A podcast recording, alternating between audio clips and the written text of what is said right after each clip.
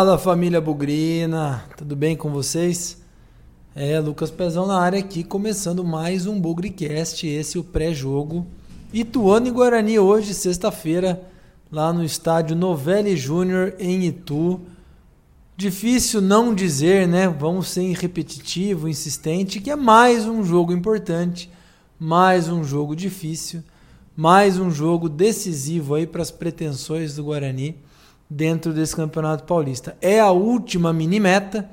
Já jogamos oito jogos, o objetivo era ter feito 14 pontos, temos 10.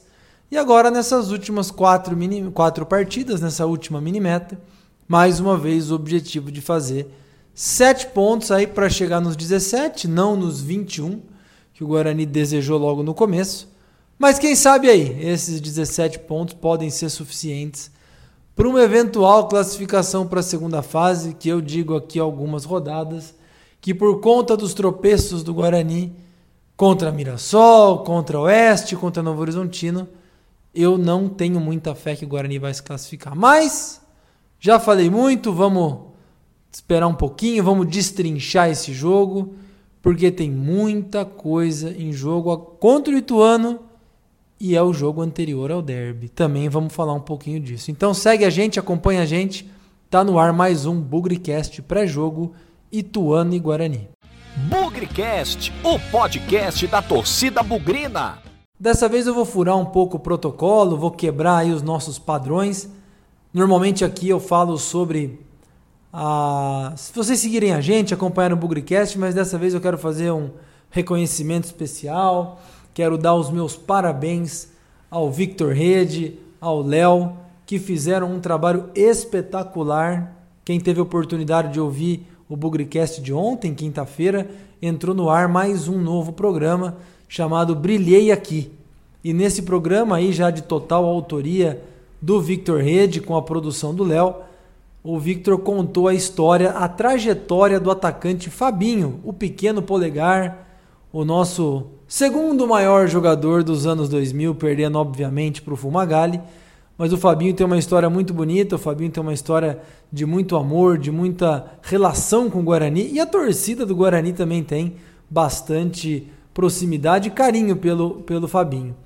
E ele contou essa história em mais ou menos 30 minutos, tem alguns detalhes muito especiais que os dois tiveram a preocupação de trazer, entrevistas, declarações, narração de gols para ilustrar um pouco mais a passagem do Fabinho pelo Guarani.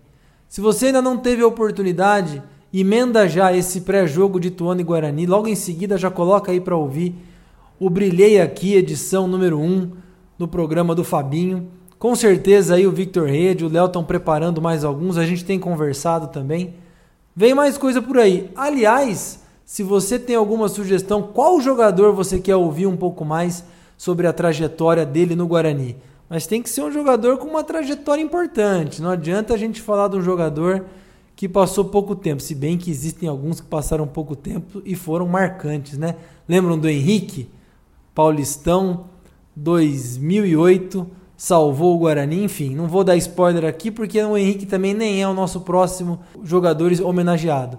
Compartilha com a gente aí nas nossas redes sociais, arroba Bugrecast no Twitter, no Instagram, no Facebook. Que jogador você quer que seja homenageado no próximo ou nos próximos Brilhei Aqui. Com certeza o Victor Rede e o Léo vão pensar e eu vou dar meus pitaquinhos também para ajudar. Valeu, gente! Aproveitem mais esse novo quadro. Como eu disse, o Bugrecast tem ambições, a gente quer crescer e nós estamos tentando diversificar os nossos produtos, os nossos programas, o máximo que a gente puder.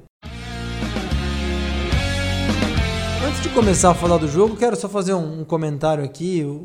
O Guarani empatou o último jogo contra o Água Santa em casa em 0 a 0 e nós não tivemos nenhum vencedor no bolão. Então por isso que o normalmente os vencedores do bolão nós trazemos entrevistas aqui no pré-jogo, mas não temos nenhum vencedor para entrevistar aqui. Então tomara que depois do jogo contra o Ituano, você aí que está ouvindo o Bugrecast Bolão tá no ar, hein? Tomara que depois do jogo contra o Ituano a gente tenha um vencedor do bolão, mas que seja um vencedor com vitória do Guarani, hein? Aliás, essa é minha deixa para começar a falar sobre esse jogo Ituano e Guarani. Quatro jogos do Guarani sem vencer, uma atuação aí que não está dentro daquilo que a gente gostaria. É claro que a gente tem que ponderar também que o Guarani não é lá um primor de elenco, não é um primor técnico. Fez um bom começo no campeonato, é verdade. Conquistou lá aquela vitória contra a Inter de Limeira, depois bateu o Santo André, empates importantes fora de casa, boas atuações. Mas esse contexto aí tá mudando, né? Nos últimos quatro jogos, somente três empates. É bem verdade que o Guarani jogou oito jogos e também só perdeu dois. Perdeu para Palmeiras e Santos, como disse o Carpini, derrotas completamente possíveis de acontecer. Mas também jogos que eram possíveis de serem ganhos, o Guarani não conseguiu. O Guarani empatou principalmente aí contra o Oeste, o pior time do campeonato. O Guarani perdeu ponto também para o Mirassol, que é um bom time. Para o Novo Horizontino também, que são bons times. Mas o Guarani saiu na frente nos dois, nos dois jogos, né? Eu acho que agora é o momento da recuperação. Carpini foi duramente cobrado pela forma como o Guarani joga. E não com uma forma é, de jogo em si, mas com a falta de repertório, com a falta de agressividade e a falta de vontade ali de pisar na garganta do adversário. É muito toque de bola e pouca produção ofensiva. E, nessa, e nesse contexto, eu acho que eu gostaria, na verdade, de ver o Guarani numa formação tática diferente nesse jogo contra o Ituano. É, o Guarani vem jogando muito nesse esquema aí 4-4-2, um volante no, no, com o losango no meio, né? Um volante na cabeça da área, dois meias barra volantes nas laterais ali do meio de campo, correndo pelos lados, e um meia mais centralizado, o Giovani. Eu acho que o Guarani precisa mudar. E se eu pudesse sugerir, gente, eu não vou dizer que é um jogo de vida ou morte, mas se mais uma vez o Guarani tropeçar, mais uma vez a gente vai vir aqui com o discurso de que o Guarani vai continuar jogando para não se classificar. Então, vamos para cima. Eu sou adepto de jogar com três atacantes. É, eu sei que o Bidu tá fora, o Crispim é dúvida, mas eu sou a favor de colocar esse time para frente. Antes que eu comece a receber uma metralhada de críticas, eu vou dar aqui a sugestão do meu time. É, eu vou explicar por que, que eu acho o 4-3-3 é importante. Em alguns momentos do campeonato, e eu destaco o jogo contra o Mirassol, eu destaco também quando foi possível é, no jogo contra a Inter de Limeira, já estava 4 a 0 para o Guarani. É, quando o Guarani jogou ofensivamente, o time foi bem. Contra o Santo André, conseguiu gol no final, martelou até não poder mais. Então eu acho que essa ofensividade, nos poucos momentos em que o Guarani usou, o Guarani teve sucesso. E vamos combinar que uma vitória lá em Itu, que, assim, eu tô falando como torcedor, eu acho que nossas limitações é, vão aparecer em algum momento. Mas pensando como torcedor, uma vitória em Itu é óbvio, né? É, colocaria o Guarani muito provavelmente ali ainda na briga por uma vaga na segunda fase e colocaria o time completamente motivado para o derby, que é o jogo seguinte. Eu colocaria uma formação no meio de campo com o David e muito provavelmente o Marcelo. Antes que comecem as críticas, nós precisamos de duas sustentações ali no meio para jogar com três atacantes. E mais do que isso, o David tem amarelo. O David não pode ficar de fora do derby e se o David é, for o único jogador, camisa 5, volantão ali protegendo a defesa, ele tem uma probabilidade maior de ser é, agraciado com cartão amarelo. Com o Marcelo, essa responsabilidade fica dividida e os dois acabam tendo licença para marcar com mais firmeza ou licença para bater. É, eu fecharia o meio de campo com o Giovani. Daria um tempo no Persson, daria um tempo no Lucas Crispim e o Giovani ali um pouco mais aberto, um pouco mais solto na criatividade das jogadas. E no ataque, com certeza Júnior Todinho, com certeza Rafael Costa. E aí eu vou dizer, a dúvida eu ficaria entre o Bruno Sávio e o Mateuzinho. Num primeiro momento, é, lembrando, né? O Rafael Costa centralizado, Todinho aberto de um lado e, na minha opinião, o Bruno Sávio aberto na direita. Por que o Bruno Sávio? Pô, Pezão, você vai escalar o Marcelo e o Bruno Sávio? Tá de brincadeira? Bom, mando de perna de pau. Porque quando o Guarani jogou com três atacantes, eu acho que a presença do Bruno Sábio foi o único momento em que ele contribuiu de verdade. Então, um atacante destro, colocar o Mateuzinho que também é canhoto, o Todinho também é canhoto, dois jogadores de velocidade na ponta, canhoto, eu acho que a gente pode ficar meio torto. Então eu deixaria o Mateuzinho para um segundo tempo, com mais velocidade, e para usar essa perna esquerda aí é, num outro momento. Dois canhotos, eu disse, pode ficar muito confuso. Então seria é, um time para ir para cima do Ituano. De novo, não sei se o Carpini vai fazer isso, porque o Ituano também vem para cima. O Ituano, entre aspas, está um pouco desesperado. É, tá buscando classificação ou tá buscando fugir do rebaixamento e acredita muito nessa vitória, se ela vier, para é, escapar do rebaixamento. Então, é, assim, eu não me surpreenderia se o Carpini mantivesse o jeito de jogar, recuado, esperando o Ituano vir e aí mantendo aquela forma de jogar, ou iria para frente, atropelava o adversário e viu o que dava. Eu, Lucas Pezão, torcedor, acreditando na importância do jogo e principalmente na moral que isso pode dar no derby, eu iria para cima. Eu não temeria ir para cima do Ituano não, porque acho que se a gente faz 1 a 0, as oportunidades se abrem muito mais. Agora, se a gente fica no jogo burocrático, procurando um espaço do Ituano, vamos supor que o Ituano faça 1 a 0. Aí a gente vai muito mais pressionado pro derby. Eu acho que nós falamos a semana inteira da o Guarani precisa de formas diferentes de jogar. Eu acho que a oportunidade está aqui. Se não ganhar, não ganhou. Mas eu acho que pelo menos tentou uma coisa diferente e até criou-se alternativa para o derby, né? Derby, podemos jogar com três atacantes, se o Guarani jogar contra cinco contra o Ituano, podemos voltar no esquema anterior. Independente de qualquer coisa, eu acho que a gente tem que ir para cima do Ituano e é dessa forma que eu espero ver o Guarani na sexta-feira, nove e meia da madrugada, lá na cidade de Itu.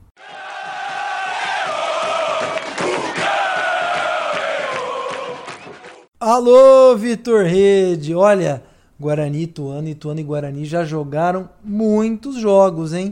É um confronto antigo. Eu já tive a oportunidade de ir no Novelli Júnior, mas muitas vezes, muitas mesmo. E acho que você pode contar um pouquinho mais dessa rivalidade, dessa história, desse confronto entre o Guarani e o time de Itu, que um dia já foi chamado de Ferroviário Ituano e hoje é apenas Ituano.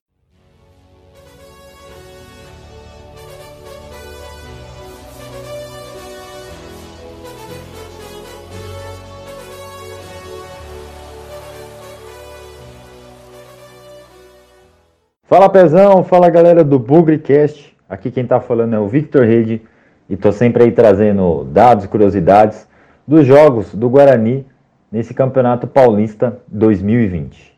O adversário da vez é o Ituano, time que né, tá na história recente do Guarani e a gente já enfrentou eles por Paulistão da Série 1, Campeonato Brasileiro da Série C e da Série B.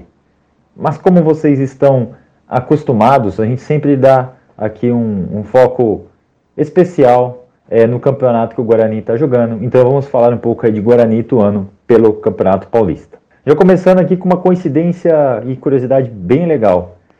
O primeiro jogo do Guarani enfrentando o Ituano foi em La Itu em 1990. E a data? No dia 7 de março. Olha só que bacana. Hoje é dia 6 de março então, se esse jogo fosse realizado no sábado, seria certinho 30 anos depois do primeiro jogo de Guarani e Ituano pelo Campeonato Paulista. Naquela oportunidade, o placar foi 1 a 1 e o gol do Guarani foi marcado por Cilinho. O Guarani estava perdendo, então Cilinho marcou o gol aí do empate do Guarani naquele ano. Ao todo, foram 20 jogos por Paulista, 11 vitórias do Guarani, 4 empates e cinco derrotas. Agora quero estar trazendo aqui para vocês um pouquinho de alguns jogos legais que teve entre essas duas equipes. O primeiro foi do ano de 2003. O Paulistão de 2003 foi bem curto, teve pouquíssimas rodadas, acho que seis, se eu não me engano. Era dividido por grupos, né? essa bagunça toda que sempre é o Campeonato Paulista. E o Guarani ganhou a primeira rodada no brinco da União Barbarense e pegou o Ituano na segunda rodada lá em Itu. E ganhou por 2 a 1 e foi muito importante, porque o campeonato era curto, então já começando com duas vitórias seguidas, a chance de, você, a chance de classificar era bem grande. Né? Os gols do Guarani nessa vitória por 2 a 1 foram do Marquinhos e do Rinaldo, uma vitória marcada que foi de virada. E o Guarani passou de fase, foi para as quartas de final, mas acabou não avançando mais na competição. Agora é o ano de 2004. Bem um ano só de distância entre esses dois jogos. Também jogando em Itu, o Guarani ganhou de 1 a 0. E por que estou falando dessa vitória de 1 a 0? Porque foi a única do Guarani no campeonato. Mas no campeonato aí que era dividido em dois grupos, então acabou tendo 10 rodadas. E o Guarani ganhou um único jogo nesse ano de 2004. O gol foi do Losker, um argentino, aos 46 do segundo tempo, ou seja, muita emoção para quem acompanhou esse jogo. E para quem está falando, pô, o Guarani teve uma vitória só e não caiu, essas coisas, né? Então, ele teve, fez oito pontos no campeonato, uma vitória, cinco empates e quatro derrotas. Para vocês terem ideia, quem ficou atrás do Guarani? Mogi Mirim com cinco pontos, União São João com um ponto e não caíram, porque o Oeste teve um problema lá de escalar o jogador, eu não sei exatamente o que foi, mas estava com menos dois.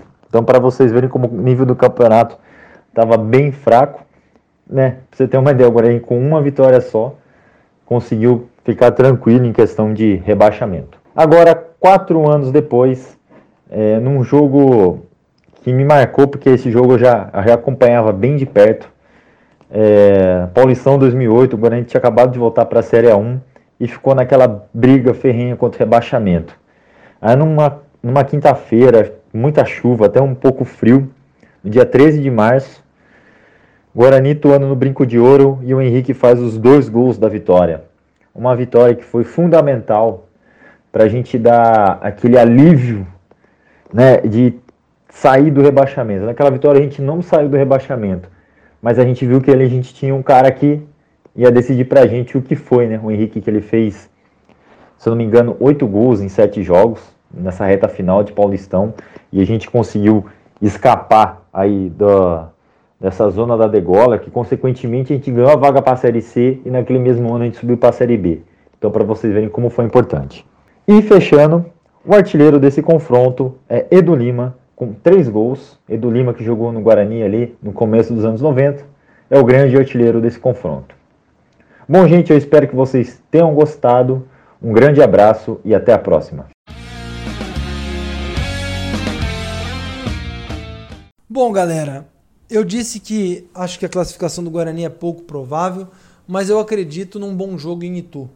Eu acredito que o Guarani pode ir para cima, deve jogar no ataque, na minha opinião, sem, sem pensar muito em formação tática, em posse de bola, tem que ir para frente.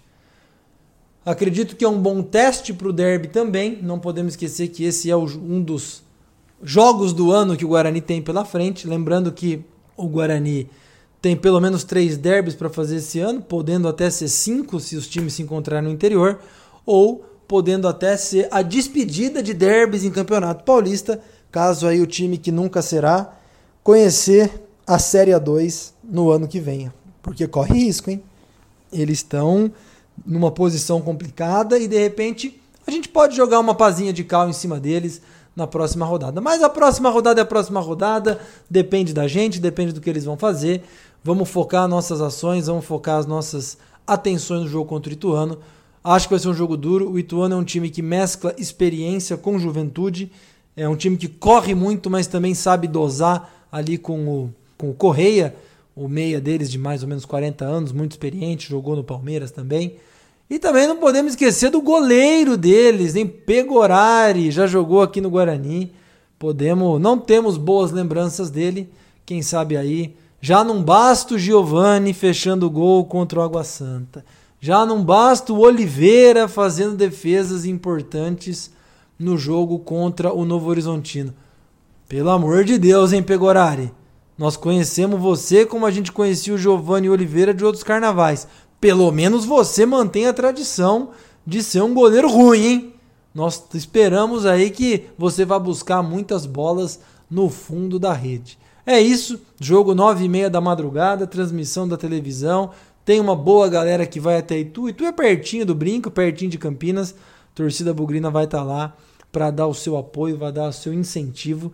Porque, como eu disse, acho a classificação um pouco provável mais três pontinhos aí podem me fazer mudar de ideia, hein? E ainda mais com toda a energia que o time vai pro derby. Então, todo mundo acompanhando o Guarani, se você puder por aí, tu vá, se puder ver pela TV, veja também, se não puder, radinho, ou então aquele pensamento positivo, nove e meia da noite, checar a internet de vez em quando no celular, porque quem sabe a gente vai ter uma história boa para contar depois desse jogo. Eu realmente quero ver uma postura diferente do Guarani, quero ver o Guarani mais agressivo, mais ofensivo e que saia de lá com os três pontos. Saindo de lá com os três pontos ou não, o próximo jogo é o Derby. A gente vai falar muito disso na próxima semana, sem nunca esquecer que na vitória ou na derrota, hoje sempre Guarani. Avante, avante, meu bugre, que nós vibramos por ti, na vitória ou na derrota, hoje sempre Guarani. É Guarani, é Guarani, é Guarani. Guarani.